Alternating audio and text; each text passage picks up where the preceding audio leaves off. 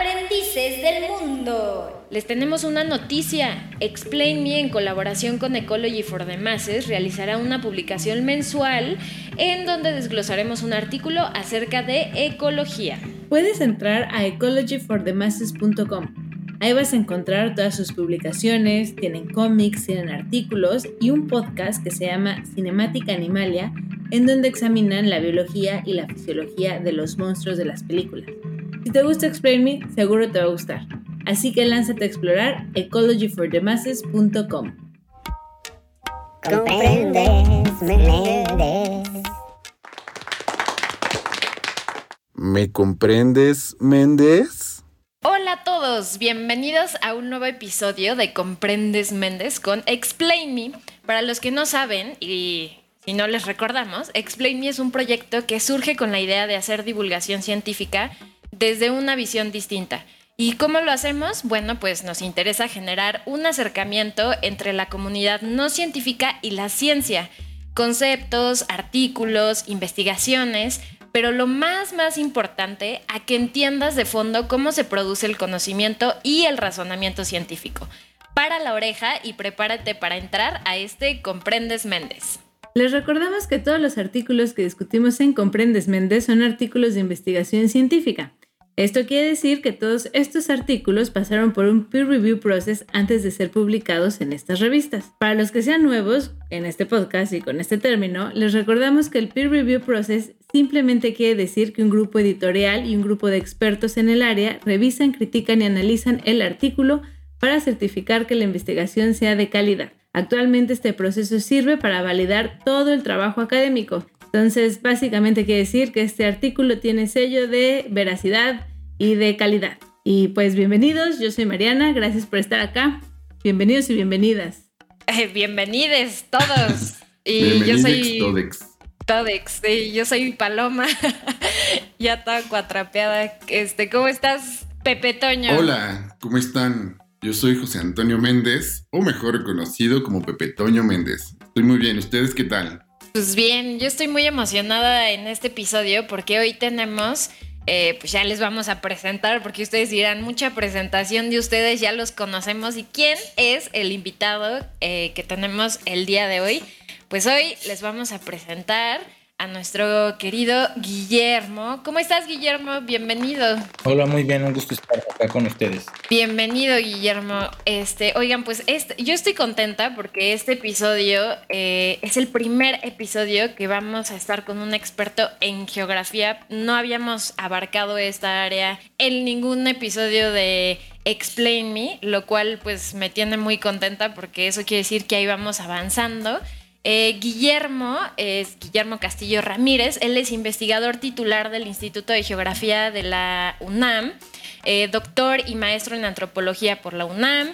Eh, ha realizado diversas estancias postdoctorales en la UNAM y en otras instituciones. desde el 2006, perdón, sus trabajos de investigación se han enfocado en grupos indígenas del sur y noroeste de México.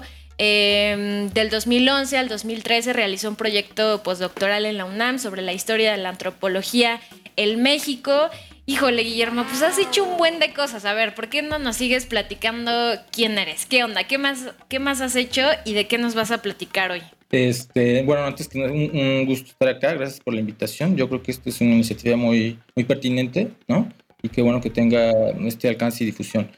Este, bueno, fundamentalmente yo trabajo dentro del área de geografía de la población, que tiene que ver con analizar desde perspectivas geográficas las dinámicas de las poblaciones humanas, ¿no? de los grupos de personas, digamos, de diversos grupos de personas. Eh, abordo cuestiones migratorias, de desplazamiento eh, eh, espacial a través sobre todo de fronteras internacionales, ¿no? por ejemplo, cuando uno va de México a algún otro país y con diferentes condiciones migratorias. ¿no? Esas es fundamentalmente las líneas que trabajo y tienen diversas, diversas eh, como ejes ya más específicos. Uno tiene que ver, por ejemplo, con entender cómo se dan estos, estas migraciones, es decir, de dónde salen, por dónde transitan los migrantes y a dónde van. Esa es una primera línea que tiene que ver con algo que técnicamente llamamos caracterización espacial de flujos migratorios. Eh, la otra cuestión que trabajo tiene que ver con eh, cómo estos, digamos, estas trayectorias migratorias, estas rutas que hace la gente para de, cierto, de, su, de su casa, luego por ciertos territorios y llega a otro lugar, a otro país, este, cómo se da también en relación con, por ejemplo, alguna serie de, de problemas de orden económico, ¿no? O sea, por ejemplo, cómo la gente puede salir de, de, de su comunidad porque ahí se paga poco, se paga poco el tipo de trabajo que hacen ellos, ¿no? Entonces, esa es la segunda línea y tiene que ver justamente con vincular trayectorias migratorias con dinámicas económicas, por decirlo de, algún, de alguna manera, ¿no? Con el, trabajo, este, la remuneración, etc. Y la tercera eh, tiene que ver con eh, un poco qué pasa cuando la gente migra en sus localidades, ¿no? En los lugares donde vive. ¿Qué reacomodos hay, ¿no? Cómo la gente empieza a generar nuevos arreglos, acomodos de su vida, ¿no? Tanto, por ejemplo, en órdenes familiares, ¿no? en, cuestiones muy básicas de, su casa, como en, actividades laborales, por ejemplo. una, una, imagen que es muy elocuente en este sentido son, por ejemplo, los campesinos. Cuando migra uno de sus, la familia, dentro de la, una familia campesina migra uno, un joven, digamos, uno de los hijos mayores, cómo la familia le hace, este hijo que ya no está y que ya no trabaja con ellos, cómo se le hace para suplir ese, trabajo que él realizaba, ¿no?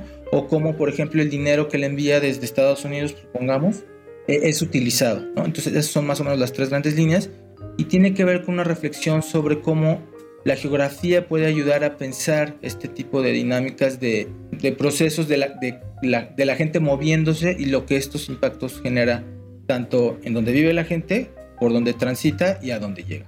Es una síntesis un poco apretada y difusa, pero creo que más o menos refleja lo que hago. Wow, sí, es súper interesante, ¿no? Yo creo que además de, del currículum eh, gigante que tienes y que me parece increíble, creo que también esta parte del estudio de cómo se mueven las personas es algo muy, muy, muy interesante. Sí, muy relevante hoy en día. Oye, yo tengo una pregunta, este, digo, no tanto de ahorita lo que nos contaste, sino me llama la atención. ¿Estudiaste geografía o antropología? Yo estudié primero filosofía y luego antropología pero me vinculé más o menos en el posgrado con discusiones geográficas en términos de los, de los abordajes de territorio, que fue algo que trabajé eso más, de manera más o menos temprana en el tesis de Entonces sí, por eso después sí se hice un tránsito a, geografía social, pero hay un vínculo entre lo que hago en términos de geografía social y, antropología. Sí, claro, son, son estudios multidisciplinarios, ¿no? No se pueden entender solamente desde una, pero me, me llamó la atención. Este, entonces, de, de licenciatura estudiaste filosofía y luego antropología y, bueno, ahora estás en el Instituto de Geografía de la UNAM. Exacto, sí, sí, sí. Perfecto, pues... Ah, ¿Qué pues, onda, Pepe? Sí, sí, ¿qué onda, Pepe? Este, ¿qué, ¿Qué pues preguntas le vas a hacer hoy a nuestro querido Guillermo? Explícale qué onda. Pues primero, antes de comenzar ya de súper de lleno con la, con la investigación queremos romper un poquito el hielo. Digo, ya sabemos que Guillermo ya, ya se explayó un poco y creo que está increíble. Pero primero te queremos hacer una serie de preguntas para romper este hielo. Y más que preguntas son, te vamos a decir tres palabras y tú nos vas a tener que decir qué es lo primero que se te viene a la mente. Así, lo primero, lo primero. No importa que sea algo chistoso o algo comprometedor. Al final. ¿Ok? ¿Estás listo? Sí, sí, sí. Perfecto. La primera palabra es chancla. Eh, trabajo. a muchos de nosotros es que en esta cultura mexicana es como de la chancla es nuestro nuestro mandador, nuestro nuestro peor enemigo. Nuestro peor enemigo. Sí, yo chancla lo relaciono con mamá. bueno, ahora en pandemia la chancla ya es el significado como de ya un año, más, más de un año trabajando en chanclas. Merequetengue. De fiesta baile. Y por último, sonidero. Eh, fiesta también, supongo, sí.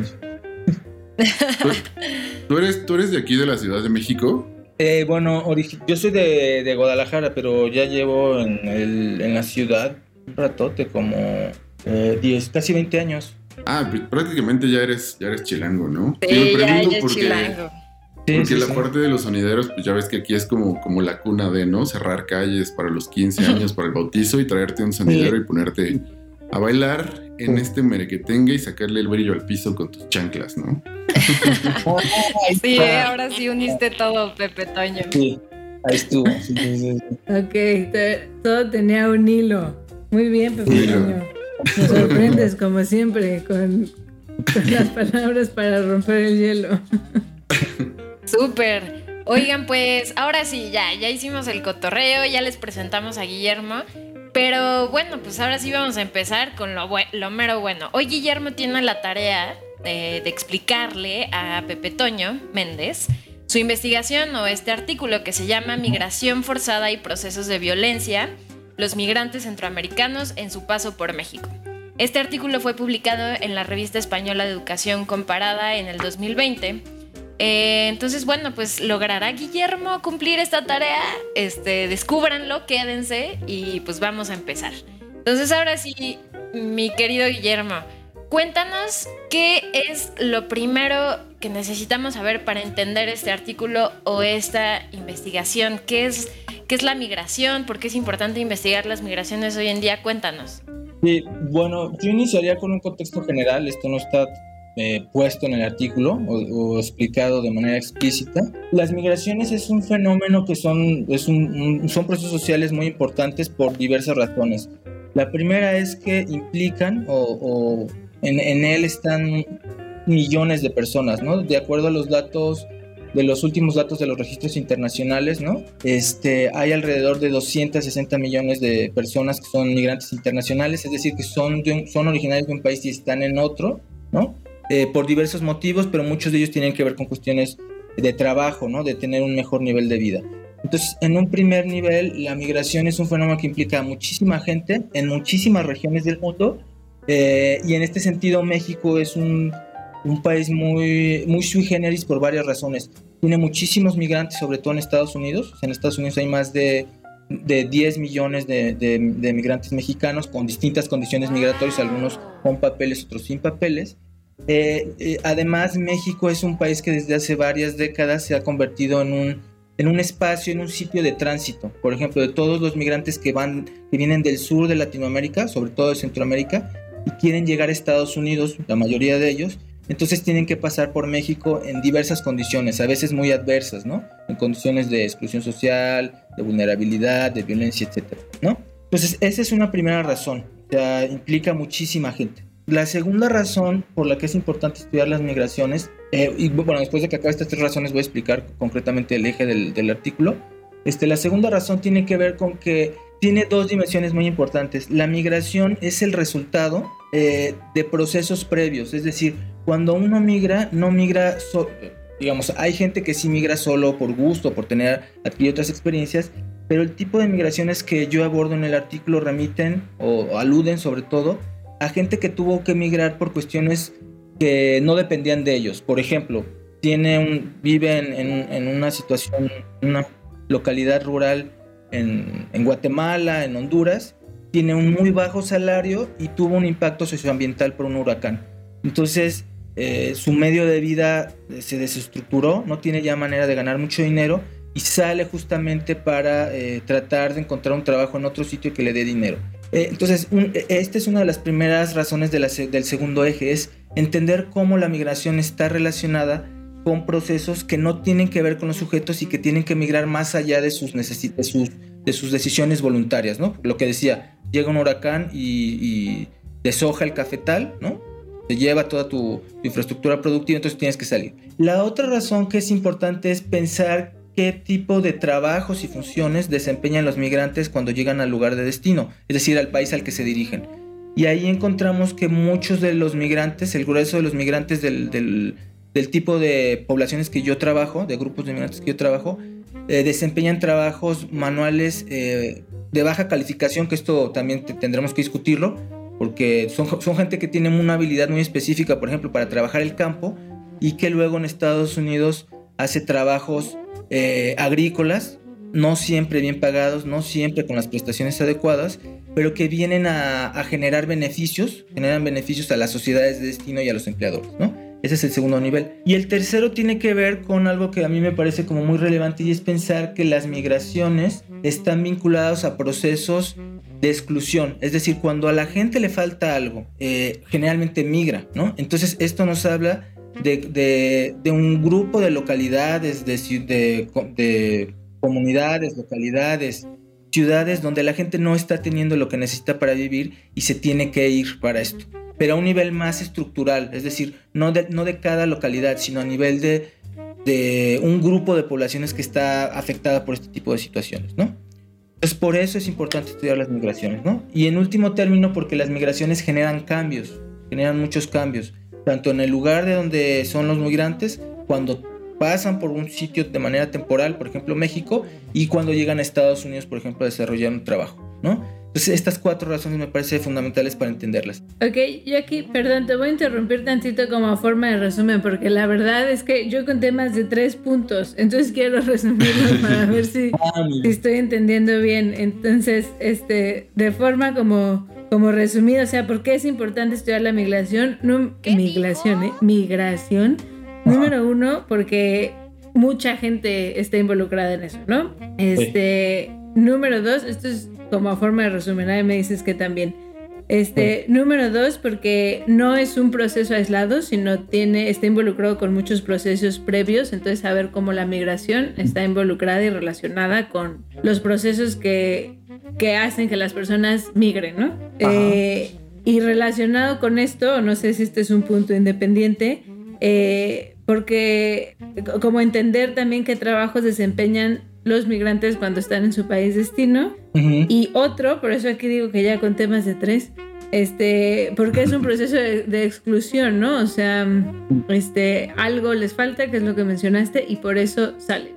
Entonces, a, a forma de resumen, ¿cre- ¿crees que sí, Sí, funciona? muy bien. Sí, sí, sí, sí, claro. No, que bueno, anoten sus puntos porque, porque al final acuérdense que Pepe Toño tiene que responder a las preguntas trueno. Tal vez agruparlos como ya en la, en la clasificación general. Lo- llevo cuatro clasificaciones, pero me voy a tener que apegar a las, a las tres, a las tres grupos de, de razones. Pero voy bien. Perfecto. Ok, entonces este tema pues yo creo que es muy relevante por todas estas razones que nos dices Guillermo y que además pues como dices vivimos en un país donde pues hay continuamente migraciones, ¿no? O sea, pasa gente, mucha gente pasa por aquí y además mucha gente de nuestro país se va a otro lugar, ¿no? Ahí están las, fa- las famosas remesas que Ajá. no sé cuánto, cuánta lana o cuánto porcentaje, que cre- creo que es muchísimo del Producto Interno Bruto de México, es muchísimo, ¿no? Este, entonces, bueno, es importante, es un tema muy importante.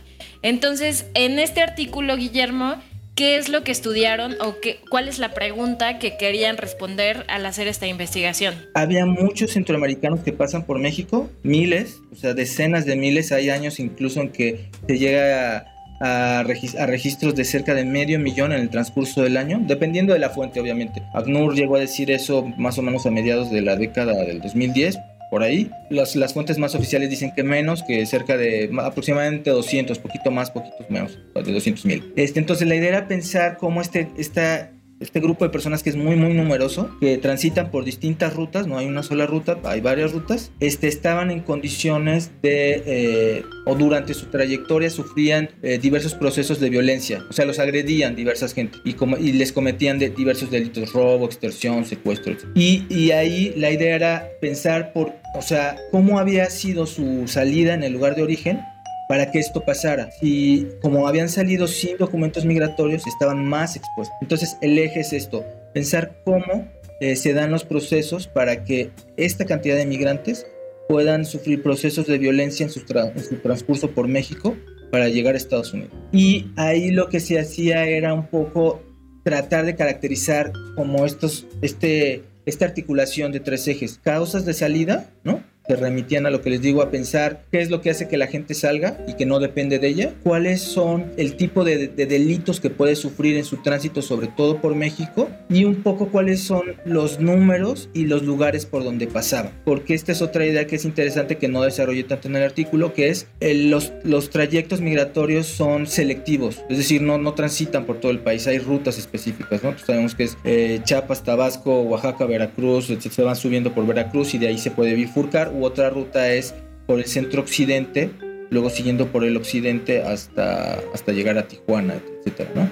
Pues, pero el eje, e- ese era el eje, pensar la relación entre migración eh, irregularizada, eh, violencia y causas de, de esta migración. Y creo que también eso abre como otras preguntas, ¿no? Más allá de, de qué es lo que obliga a la gente a, a migrar a otros lugares y también qué tipo de, de abusos suceden, es también por qué estos abusos eh, suceden a ese tipo de personas, ¿no? Creo que, creo que esas dos líneas como de investigación son como súper, súper interesantes, por supuesto que tristes, pero que también dan origen a investigar qué sucede dentro de la sociedad que propicia que, que estas personas sigan sufriendo abusos, ¿no? Porque digo, hay, hay como todo, ¿no? Al final en el paso este de los migrantes, eh, siempre hay gente que apoya muchísimo, pero también hay gente que se aprovecha de ello para, pues justo, ¿no? Como dices, qué tipo de, para distintos tipos de abusos y distintos tipos de violencia que pueden seguir.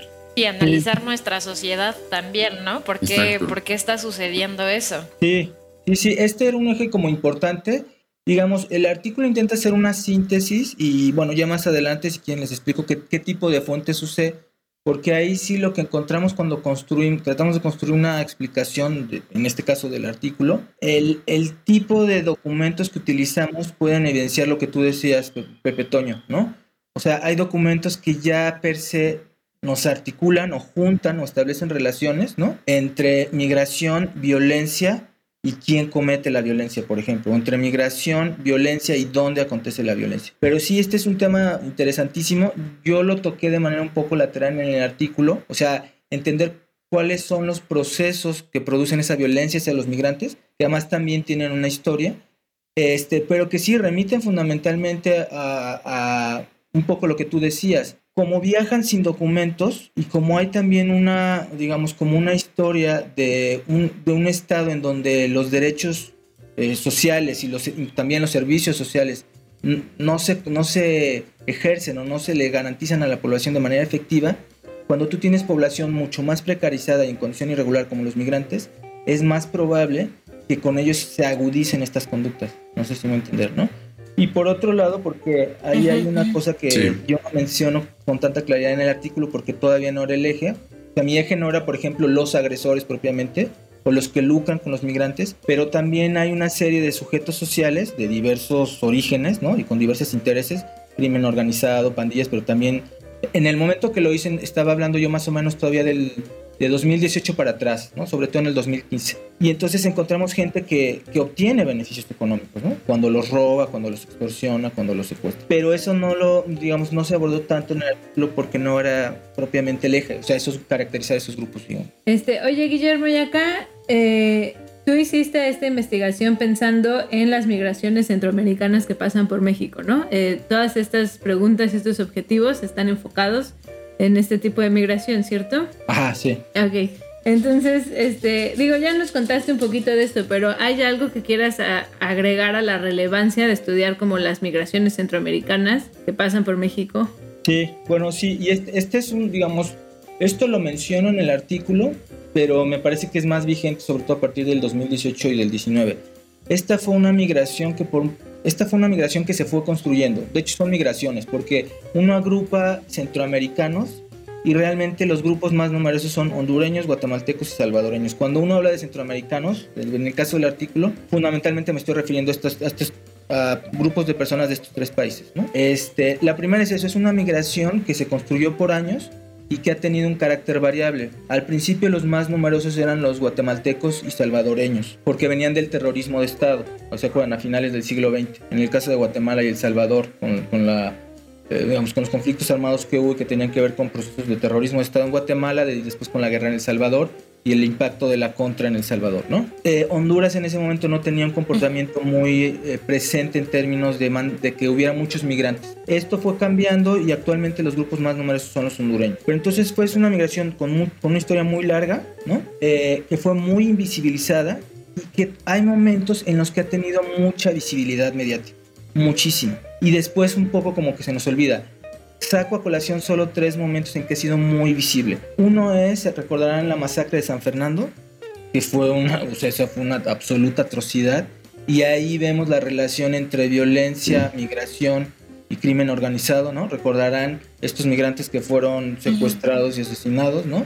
Y que mediáticamente fue una cosa muy visible en su momento. La, el otro, bueno, hubo otra masacre después, que fue la de Cadereyta, esa fue un poquito menos sonada, Hubo otro momento un par de años después que fue la crisis de los niños menores no acompañados. Bueno, la crisis de los niños y menores no acompañados en la frontera sur de Estados Unidos. A lo mejor ustedes no lo recuerdan bien, pero en 2014 hubo un, un, un boom mediático porque estaban llegando miles se, se, estimaba que más de eh, cerca de entre 30 mil y 50 mil niños llegaron a Estados Unidos, niños y menores. ¿no? Y la otra, obviamente, que esta sí la recuerdan ustedes seguramente con más precisión, es la de las caravanas migrantes. Entonces, estos tres momentos son momentos en los que esto se vuelve mucho más visible, ¿no? Y tiene presencia. Pero en general estamos hablando de éxodos, de migraciones forzadas, y en esto entraré más adelante, que implican a miles de personas. Entonces, solo encuadrar esa importancia, ¿no? Y que además, bueno, las implican en términos de procesos de exclusión, violencia y marginación.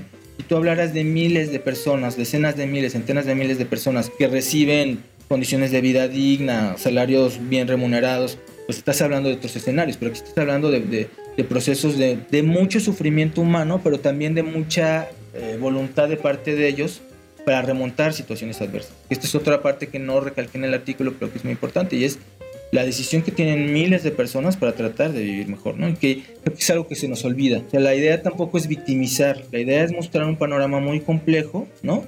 En donde sí se sufren procesos de exclusión, de violencia, pero bueno, estos migrantes lo, sufren porque justamente están tratando eh, de mejorar su vida. Entonces es, es, ver este, este panorama muy complejo y con una historia pues larga y, y, y de muchos ámbitos ya Sí, claro, y que además creo que a veces en México a lo mejor alguien que nos esté escuchando dirá, bueno, creo que esta pregunta es muy importante, ¿no? Que te hizo Mariana Guillermo, porque habrá alguien que diga, bueno, pues a mí qué me importan los migrantes que pasan por mi país, ¿no? O sea, creo que en México somos muy dados a eso, siempre criticamos que en Estados Unidos hay mucho racismo y no sé qué, pero en México, de verdad, yo creo que hay mucho racismo a justamente migrantes centroamericanos.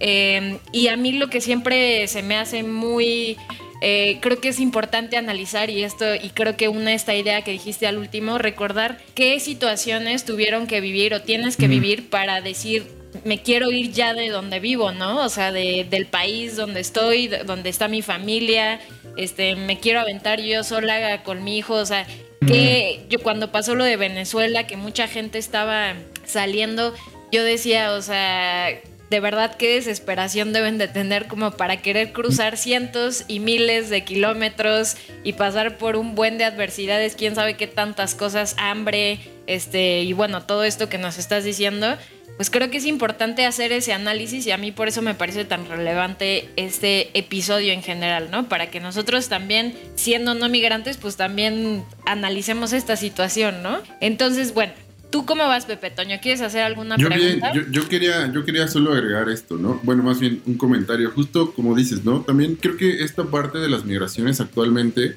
se convierten como en, en, booms mediáticos, ¿no? Porque pues día a día realmente no la vivimos, ¿no? Pero lo vivimos a través de qué es lo que los medios nos comentan y también pues qué es lo que van registrando, ¿no? Entonces creo que también esto ayuda a visibilizarlo y a que tengamos muchísimo más empatía, porque en, en, alguno de los casos de estos últimos años de migración, digamos como más fuerte, yo sí me topé en alguna situación eh, pues triste e incómoda, en, literalmente en el metro de aquí de la Ciudad de México, en la que las personas cuando, cuando alguien se subía al metro a pedir apoyo, eh, eh, en, en, el vagón en el que yo iba, sí, alguien, un sujeto, pues sí, sí, sí, como que se sintió agredido porque alguien viniera y lo primero que dijo fue regrésate a tu país, ¿no? Yo creo que, que nunca es válido poder criticar desde, desde tu perspectiva sin información. Entonces, creo que está padre eh, que nosotros igual eh, en varios proyectos y gracias a este tipo de investigaciones podamos generar eso, ¿no? Empatía y ver desde dónde están sucediendo todos estos procesos para que la gente esté obligada a moverse, ¿no? Entonces, creo que también a todos los que nos escuchan, si en algún momento ustedes vivieron eso, pues creo que está padre que reflexionemos y que en conjunto, pues como sociedad o como personas podamos también, si no apoyar porque no está en nuestras manos, entenderlo, ¿no? Y no formar parte de esta, de esta crítica o de esta violencia que también se genera, pues desde la parte verbal o incluso desde la parte como pues no un mal de ojo, pero sí, al final creo que también esta onda de, de, desearles buenas vibras está muy chido. Gracias, Pepe Toño, por tu reflexión. Este, y entonces, Guillermo, ahora sí yo te quería preguntar, para los que no sabemos cómo se hace una investigación de este tipo, ¿cómo, cómo, cómo se hizo, ¿no? O sea, cómo recabaste datos, te fuiste a viajar por todos estos lugares que, que nos mencionaste, por donde pasan los migrantes, entrevistaste gente, ¿cómo, cómo se hizo la investigación? Bueno, y en esto volveré un poco más adelante con algo de lo que dijo Pepe Toño. Este, en este caso específico, yo había hecho trabajo de campo previamente en Chiapas, pero con eh, migrantes eh, campesinos que iban a Estados Unidos. Y entonces, justamente a raíz de esta experiencia, viendo, viendo que había estos flujos, fue que me interesó hacer el, el artículo. Como se darán cuenta, uno de los ejes fundamentales, en la medida en que es eh, migración, violencia y, y, causas de esta migración, yo me, me basé sobre todo en, en, informes de organizaciones de derechos humanos que trataran de establecer estas relaciones y también eh, con, en pláticas informales con gente de los albergues, por varias razones. Idealmente, yo trabajo más con, eh, con estudios de caso que son como estudios mucho más precisos y acotados pero aquí me interesaba tener una visión de mayor alcance. Entonces lo que era fundamental era tener documentos y testimonios de gente que tuviera esta visión más integral del proceso. Y entonces aquí los albergues, hay de distintos tipos, pero yo me basé sobre todo en una red, en los informes que elabora la red ODAN, nos permiten tener esta visión mucho más integral y compleja. Desde, por ejemplo, por dónde entran, por dónde transitan, por dónde salen y hacia dónde se dirigen. Y además los informes de la red ODEM tenían una virtud era establecían una serie de, empezaron a sistematizar los datos de la gente que pasaba por sus albergues. Entonces ellos, por ejemplo, registraban de qué país eran, qué edad, qué, qué género, qué eh, motivación tenían para salir y si habían sufrido algún tipo de violencia. Yo ya conocía el trabajo desde, de ellos desde unos años antes, aunque los informes empezaron en el 2014, y entonces un trabajo que fue fundamental fue justamente definir eh, el tipo de fuentes, es decir, los documentos con los que se iba a trabajar y que permitían proveer esta información. Entonces, por eso el eje fundamental son los informes y la plática con la gente, eh, con, la gente que está involucrada con ellos, con la red ODEM. También por algo que es fundamental y es que tanto los informes como los testimonios están generados por sujetos sociales, digamos, por la gente de los albergues, eh, la, gente, la gente que está en campo y que además lleva en campo muchísimo tiempo. Entonces, esto provee de una sensibilidad y de una profundidad analítica que generalmente uno le cuesta muchos años desarrollar, ¿no? Claro, lo que hacemos también es, tenemos un, digamos, como una información que se privilegia, en este caso fueron estos informes, y esa información se trabaja, ¿no? hay un proceso de selección. Vemos que, nos dicen, por ejemplo, de las causas. Estas causas también las vinculamos con, este es el otro, otro grupo fuerte de, documentos con los que trabajo son las investigaciones que nos hablaban sobre el, todo el proceso de deterioro de las condiciones socioeconómicas, eh, políticas y sociales de, de, Centroamérica, pero siendo el eje estos informes, ¿no? Este, y aquí, bueno, es interesante, hay una reflexión metodológica de fondo que no la hago en el artículo, pero que me gustaría sí hacerla aquí, justamente en relación, cuando uno tiene claro qué es lo que quiere hacer, eh, uno hace un proceso de articulación entre, digamos, las categorías, los conceptos que utilizará, la información que cree que le puede ser relevante y la vinculación de estos dos con toda la otra información que puede ayudar al contexto para producir una serie de, datos y de narrativas que trate de explicar esto. Y bueno, también algo que yo no dije y, que me gustaría comentar aquí es, los informes de la Redodem tienen una buena factura, están bien elaborados. O sea, no son, eh, han, han, venido mejorando sus indicadores, han venido mejorando sus cuestionarios, este, hay una, un registro sistemático de información, ¿no? Entonces, esto hace que sean fuentes eh, viables y, confiables, no sé si me voy a entender. Hay otro tipo de fuentes, pero que no necesariamente nos proveen todo lo que yo estaba buscando. No sé si me... Hay otras fuentes como las de las fuentes oficiales, por ejemplo, de la Unidad de Política Migratoria, que ahí lo que nos hablan son de detenciones y de deportaciones. Que esas, esas, esas bases, esas fuentes y esas bases de datos también se, se usaron, mucho menos en este artículo, en otros trabajos sí, pero que nos ayudan a contextualizar. Por ejemplo, y si quieren cierro aquí para, para poder ah, seguir con el diálogo. El, el artículo se basa sobre todo en lo que registró la red, la red ODEM, los informes de la red ODEM. Y aquí sí, sí hay un criterio muy específico y es estos informes, la información de ellos sí nos permitía establecer esta, esta triada, migración, violencia y causas estructurales, que era algo que era fundamental. Pero para dimensionar el gran flujo, sí usamos fuentes, por ejemplo, de ACNUR este, y también oficiales de gobierno, para ver que lo que dice la Redodem remite solo a sus albergues. Y la misma Redodem lo, lo comenta. Este es solo una pequeña parte de la migración. Esta migración es mucho más grande. Entonces, eh, solo recalcar eso, que el, el trabajo de construcción de fuentes, sea que tú elabores las fuentes, las encuestas, las entrevistas, o de selección de fuentes y de tratamiento de fuentes de los documentos que usarás, es fundamental, ¿no? Y este, y en este Claro. sentido, bueno, esta fue la elección, ¿no? Puede haber otras, evidentemente.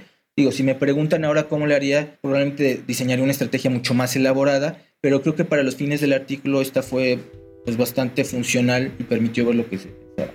Ok, mi primer, o sea, me parece muy interesante todo esto que estás diciendo de las fuentes porque pues sí, ¿no? Este, dependes de ellas para sacar como todas las conclusiones. Eh, al tenerlas, al sacarlas como de diferentes fuentes y encuestas, pues eh, está difícil poder como estandarizar, ¿no? Como eh, todas ellas como para tener como resultados más estandarizados. Entonces eso se me hace un reto muy cañón. La primera pregunta es que si nos puedes decir un poco qué es la red, red ODEM y también, sí. o sea, al, al, al basarte tú en estas fuentes, entonces supongo que también te estás enfocando solamente en un periodo de tiempo, ¿cierto? Mencionaste que la red ODEM empezó con esto, eh, estos eh, recolección de datos a partir del 2014. Ajá, o sea, esto está basado en un, Claro. en un tiempo y si sí, ¿en cuál? Y la última pregunta es, eh, de todas estas fuentes, más o menos, ¿qué es lo que extraes? Ah, muy bien. Son muchas bien. preguntas. No, contesto rápido si quieren, para luego que siga Pepe Toño.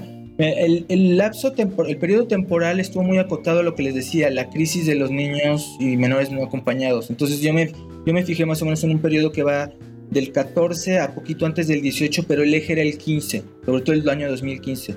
Porque en el 2015, y ya no lo comenté aquí, esto es una cosa más contextual, en el 2015, desde el mediados del 14, cuando se da la crisis, se implementó un programa gubernamental, todavía con la administración de, de Peña Nieto, que se llamó Programa Frontera Sur. Entonces lo que observamos es que con el programa Frontera Sur, el número de niños migrantes baja muchísimo. Baja muchísimo en la frontera sur de Estados Unidos, o sea, no llegan, pero no quiere decir que no haya, lo que quiere decir es que con este programa los niños ya no llegaban allá, sino que se quedaban antes. Entonces eso respecto a la primera cosa.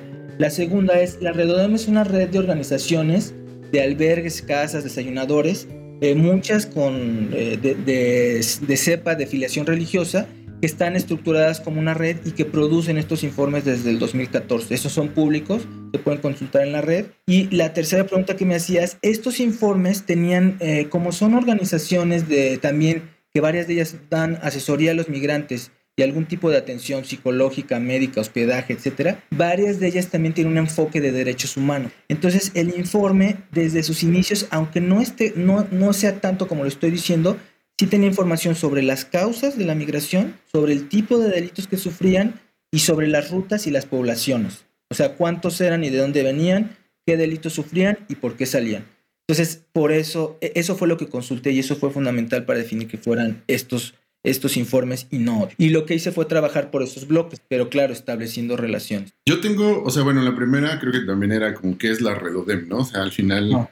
no, no, no, digo, se sabía, bueno, aparentaba ser como justo una organización o, un- o una red. Y la otra es, eh, justo estas, esta obtención de información en estos albergues te da la información de las personas que ellos apoyaron y que fomentaron que, que digamos, que ayudaron a tener como mejores condiciones de vida a estas personas. Y, y- y estas, y estas organizaciones, ¿qué, qué es lo que propician? Que, que la gente regrese a su país, que la gente avance, pero ya como con mayor apoyo y digamos un descanso, o que la gente se quede y que pueda también formar parte de una comunidad. No, mira, la Redodem, el nombre exacto es Red de Documentación de las Organizaciones Defensoras de Migrantes. Hasta hace, Ok. hasta el año pasado tenía 23 casas, pero creo que ahora ya están en 27 o, por, o van más. Y, este, y ahí sí, tampoco es que haya un perfil tan homogéneo como eh, lo dibujé. Fundamentalmente ellos lo que dan es eh, hospedaje y algún tipo de asistencia y de ayuda. O sea, puede ser que te quedes a dormir ahí, si eres Ok. migrante llegas ahí, te puedes quedar un par de días, te dan alimentación, algunas tienen asesoría jurídica y la idea es sobre todo proveer esta especie como de ayuda humanitaria muy desde el cariz a veces católico, de caridad, de solidaridad, Ok. etc. Ahí también depende mucho de cuáles sean las motivaciones y las eh, y digamos y los deseos de los migrantes. Hay migrantes, la mayoría, muchos de ellos quieren llegar a Estados Unidos. Y esto tiene que ver con algo que sí se ha estudiado muchísimo en la literatura y es, no lo menciono en el artículo abiertamente, pero es la diferencia salarial entre Estados Unidos y México es abismal. Y más si consideras que mucho de ese dinero se va a enviar a sus países de origen. Entonces, por ejemplo, si en Estados Unidos te van a pagar 10 dólares la hora, entre 8 y 12 dólares la hora, y puedes trabajar 8 o 10 horas diarias durante 6 días, puedes ganar entre 100 y 120 por día dólares. Y si trabajas 6 días, vas a ganar 600 dólares o 720 dólares por semana. Lo que te da un total más o menos, puedes Sí, llegar a claro. ganar cerca de 3 mil dólares. Con tú que Sí. tú vives con, que te gusta 700 dólares y envías 2.300, entonces es un panorama que, que transforma el, el- el sitio al donde quieres llegar, ¿no? O sea, no piensen ustedes en un campesino cuándo va a tener oportunidad de ganar eso en los países en, en- en México o en Centroamérica. Entonces, por eso la mayoría se dirige hacia allá. Y el tipo de, asesor- de atención, para no desviarme, es mucho en relación a lo que cada uno puede ofrecer. Aunque son una red, sí hay como condiciones muy específicas, ¿no? Este, por ejemplo, los de Chiapas, pues solo proveen pues, más ayuda para que si quieren seguir, sigan. También depende mucho de la condición del migrante. Hay, hay migrantes que llegan muy deteriorados, algunos deshidratados. Hay gente que llega incluso ya con alguna mutilación, ¿no? Dependiendo del tipo de albergue. Entonces ahí es, es digamos que eso no es, no es, en general no es posible homogenizar tanto, sino lo que sería pertinente ahí es ver qué hace cada, mm, cada albergue. Lo que sí es que la Redodem, eh, y esto fue una apuesta interesante, estos albergues lo que hicieron es, eh, y por eso empezaron a generar los informes, es necesitamos eh, que esto es algo básico que todos ustedes saben, cuando estudiamos un proceso social o un fenómeno, necesitamos datos. ¿No? Necesitamos construir información eh, como muy selectiva, muy pensada en qué necesitamos encontrar y lo que ellos se dieron cuenta los albergues es que se necesitaba información no solo con fines académicos, probablemente ni siquiera en los primeros fines, sino con motivos de ver qué estaba pasando y cómo mejorar la situación de los migrantes y de la propia atención que ellos daban. Y entonces los informes lo que tienen también es, ese- es esa doble o triple salida. Tener claro quiénes son los migrantes y cómo se les puede apoyar más. Tener algún tipo de incidencia en política pública, ¿no? Y bueno, evidentemente también el sector académico se puede ver beneficiado de, este- de la producción de este tipo de la generación de este tipo de informes, ¿no? Pero idealmente las dos primeras motivaciones, la de mejorar la, la, la atención que les brindan a los migrantes y la de generar un impacto social de política pública eran sobre todo las principales, ¿no? Iba a hacer otra pregunta, pero estoy viendo que se nos está acabando el tiempo y pues yo quiero saber más o menos las conclusiones y más bien si podemos empezar a, a hablar de qué encontraste y de las conclusiones, de qué encontraste acerca de la triada, migración, violencia y causas estructurales. Bueno, se encontraron varias cosas que son importantes y que un poco abren vetas de reflexión para seguirle y que más o menos son todavía relativamente vigentes en el contexto actual. La primera es, encontramos que eh, hay, una, hay una clara tendencia a que sean más, más importantes o más numerosos los hondureños, eh, en la presencia de hondureños que las otras nacionalidades. Y esto tiene que ver con algo que ya más o menos se venía viendo y es, es, son, es el país que tiene, eh, digamos, las condiciones más adversas. Mucha corrupción, mucha violencia, mucha pobreza, ¿no? Que de hecho con la pandemia se ha recrudecido. No solo ahí, pero en los otros tres. Este, entonces, esa fue una de las primeras cosas. Encontramos que la mayoría eh, de los migrantes son hombres. Esto es algo que es más o menos esperado, ¿no? Por, por lo que dice la bibliografía y también por el tipo de sociedades de las que provienen. Y encontramos algo que es muy interesante, que es cada vez, cada vez son mayores. Esto de hecho se ha corroborado con los años posteriores, la presencia de mujeres, familias y niños. Porque lo que encontramos es que antes eh, el hombre salía para mandar recursos a su, a su mamá, a su tía, a su papá o a su esposa y a sus hijos y ahora encontramos que las situaciones son tan adversas que se están incluso yendo las familias, ¿no? O los niños. Este, esto, repito, esto fue algo que empezaba ahí, pero que se fue, conforme han pasado los años, la información lo ha venido demostrando.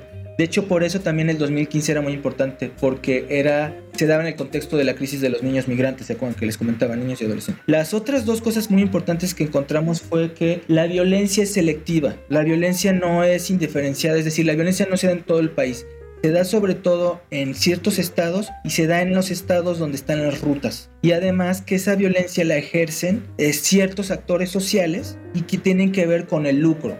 Por ejemplo, de los crímenes más frecuentes, la mayoría tienen que ver con eh, obtener un beneficio de los migrantes. O sea, que el, que el agresor, que el delincuente obtenga algún beneficio. Por eso lo más frecuente eran robo, extorsión y secuestro, ¿no? Eso es lo más, más frecuente, de acuerdo al a los informes de la red que fue con los que yo me basé, con los que yo me basé para elaborar el artículo.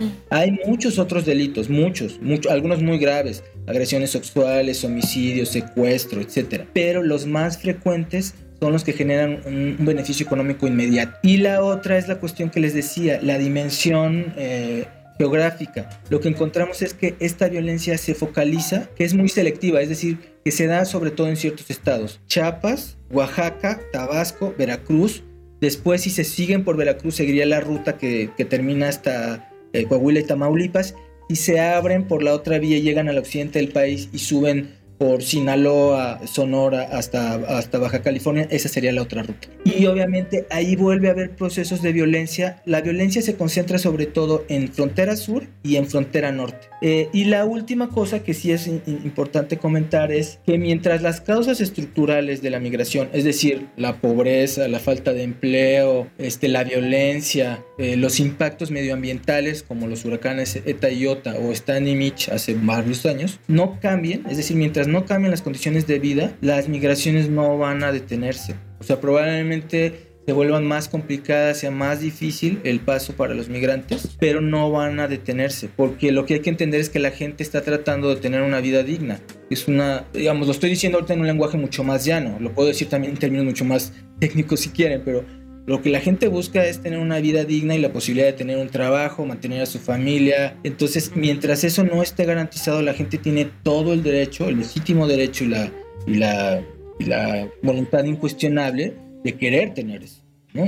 Y en ese sentido recupero lo de Pepito Claro. y cierro con esto. Este, entonces, por eso hay que tratar de entender, o sea, no es vol- voltear, o sea, volcar el prejuicio inmediatamente sobre alguien que no sabes qué historia tiene y que además no es su historia individual. Esa es otra de las cosas de las causas estructurales que se manejan ahí, y con esto termino, es, estas causas estructurales afectan a miles de personas, a decenas de miles de personas, y no dependen de ellas, que esa es la otra cosa fundamental. Este, y con esto cierro. Con causas estructurales y migración forzada, lo que uno trata de decir es, esta gente sale porque no le queda de otro. Lo estoy diciendo en un, en un lenguaje muy llano, pero Sí, lo claro. puedo decir también, también más elaborado, pero es, eh, hay que tener eso presente. No, no, no podemos culpar a alguien por la situación de, por las con- por, la- por situaciones de vida tan adversas que él ni siquiera puede modificar abiertamente. Este, oigan, Wow. antes de pasar a las preguntas, Trueno, ahora que mencionaste como los principales hallazgos, yo nada más tengo un par de dudas que creo que tal vez están relacionadas con, eh, con la metodología. Nada más para que me quede claro, por, hablando como del tiempo, tú te enfocaste más que nada en el 2015, ¿no? Entonces, casi todos los datos que tienes son de ese periodo de tiempo. Entonces, cuando hablas de resultados como un poquito más comparativos, como que ves que cada vez son mayores la migración de mujeres y familias y niños, ¿es, es relacionado con qué? ¿Un Sí. año anterior, con años anteriores, con una década anterior? Muy bien. En, en el caso del artículo es sobre todo con un año anterior, con un año anterior. De hecho, como usé el periplo de ellos, o sea, es decir, los informes, ahí luego las discusiones se Ujú. acotan mucho de periodo, pero hay mucha bibliografía y ahí sí podemos, o sea, hay elementos para decir que, eh, para sostener esto que estoy afirmando, pues, ¿no? Pero efectivamente, ya no lo comenté, esta línea la he seguido después y he usado otras fuentes combinadas con estas. Y ahí sí, cuando tienes periodos de, de comparación más amplios, eh, es mucho más elocuente lo que estoy diciendo, mucho más claro y visible. O sea, se puede decir que a través de los años hay una tendencia de que los migrantes cada vez, o sea, no son solo hombres, sino cada vez también hay una tendencia a que haya más mujeres, niños y en general familias enteras. Sí, Hay una recientemente. tendencia hablo a lo largo del del- tiempo. Del último quinquenio, si quieren ponerlo así, quinquenio, ¿no? Está pensando el 14 para adelante. Sí, claro, porque esta es otra cosa y con esto si quieren cierro esta parte. El artículo es mucho de esta, o sea, es una mezcla entre caracterización de flujos migratorios, algo muy geográfico, y, y estadística descriptiva de acuerdo a los informes de la red ODEM. O sea, no crean que me estoy metiendo en modelaciones, el- no, no. Lo que hago un poco es como toda la información que ordenarla, sistematizarla y por, por supuesto no hay un criterio de, representatividad estadística para nada porque la lógica de los informes es otra. Un artículo muy interesante sería este, o esto, que estamos hablando, pero ahí tenemos un problema de fuentes fuertísimo. Fu- Esta es una de las cosas que en el estudio de las migraciones se ha vuelto el coco porque hay luego muchos datos pero no todos están estandarizados ni sistematizados, y entonces ponerlos en relación es complicado. Sí, está, está, está muy difícil este, todo esto porque aparte me imagino, digo, no sé, corrígeme, pero supongo que México tampoco ha hecho mucho esfuerzo por sistematizar y estandarizar como la información que se puede recabar, ¿no? Supongo que no nos importa mucho. Bueno, a, a- a México, a país, no a nosotras. Sí, o sea, ellos sí tienen, por ejemplo, por ejemplo, de detenciones, deportaciones y, y caracterización de la población detenida y deportada, sí hay mucha información. Desde hace, híjole, como 10 años que está la unidad de política migratoria, probablemente más. Pero cuando ya la tratas de vincular, por ejemplo, con la Redodem o con otras, ahí es cuando la cosa se complica. Entonces, por eso hay gente que trabaja, por ejemplo, yo en este trabajo, como me interesaba esta triada, eh, migración, violencia, causas estructurales, trabajé estos informes. Quien le interesa más detención, trabaja estos otros, ¿no? Entonces sí, ahí luego hay desafíos interesantes. Cada vez hay más información, pero luego vincularla hay que hacerlo con relativo cuidado para no, pues, para no juntar peras con manzanas, ¿no? Por ejemplo, en el artículo yo sí digo, Hablo de la Redodem. Ahí son volúmenes de 20 y pico mil, casi 30 mil, poquito más de 30 mil. La UPM, la Unidad de Política Migratoria y sus boletines hablan de, de, de- de centenas de miles, ¿no? Entonces, sí, pero ahí yo sí tengo mucho cuidado en no, en no dar esos brincos porque me parece que no, pues que se necesitan otros ejercicios, ¿no? Wow, pues esto está cañón. Creo que podríamos estar horas hablando sobre este tema tan importante y relevante y que yo creo que a todos nos va a dejar muchas cosas que reflexionar. Pero bueno, mi querido Pepe Toño, tenemos ya se nos- estamos ya nada de cerrar y necesitamos hacer tus preguntas trueno. Entonces, para nuestros escuchas les recordamos que estas preguntas trueno son para hacer un resumen de todo lo que vimos hoy y Guillermo pues ya le irá diciendo a Pepe Toño si si si, si, si está respondiendo correctamente. Entonces, Trataré de hacer respuestas trueno también. sí, exacto, exacto. Entonces, pregunta número uno, Pepe Toño. ¿Cuál fue la principal, eh, cuál es la pregunta del estudio? ¿Cómo se dan los procesos que hacen que la gente salga de su país de origen y busque mejores condiciones de vida? ¿Es Sí. correcto eso, este Guillermo? Díganos. Sí. En condiciones Digo, de obviamente violencia. yo no en condiciones. Sí, ah, ok. sí. Sí, ahí te faltó, ahí te faltó. Un Ma- 7. más o menos, ¿no? Ah, según yo, puedo meter mi cucharota como Sí, siempre. claro, Mariana. Por sí, ya, sabemos, ya sabemos. A ver. A ver, tú dime si estoy mal, Guillermo, pero según yo, el objetivo o la pregunta del estudio era como estudiar estos procesos, pero enfocándonos en la triada migración, violencia y causas estructurales. Sí, sí, o sea, es ¿por qué, ajá, la- por qué la gente sale? Causas estructurales, ¿en qué condiciones? Violencia y, y, y hay algo que no mencioné mucho. ¿Y qué eh, ruta? Sí, algo muy breve. En función de que no tienen documentos, la violencia se exacerba muchísimo. Pero esto si quieren luego lo comentamos. Bueno, Mariana, pues como siempre ya saben que es más ñoña, le ganó a Pepe Toño esta vez. Tiene 10. Tiene 10. Y Pepe Toño, a ver, ¿cómo le hicieron para responder? ¿Cómo le hizo Guillermo este, para responder esta pregunta? Utilizó información de la Redodem. También nos mencionó que había hecho trabajo de campo en un inicio. ¿Cuánto le pones, Guillermo? Sí, sí, sí. sí. Y ya por último, rapidísimo, Pepe Toño, ¿cuáles fueron los resultados más importantes de esta investigación? Una tendencia de incremento en, en la- en que los migrantes sean de Honduras, esto por las condiciones eh, adversas que son en su país. También eh, se ha eh, encontrado una tendencia que ahora ya no solo migran los hombres, sino también familias completas, o sea, y por ende tan- más mujeres y niños. Y bueno, los principales, yo ahí te voy a soplar también, los principales este, eh, de violencia contra los migrantes, digamos, actos son robo, extorsión y secuestro y generalmente solo en los estados donde pues están las rutas migratorias, ¿no? Obtener algún beneficio Un de los migrantes. inmediato. Exacto, que puede ser Chiapas, Oaxaca, Tabasco, Veracruz, la frontera sur. Este, y bueno, pues ahí ya, ya te completé. ¿Cómo, cómo ves, Guillermo?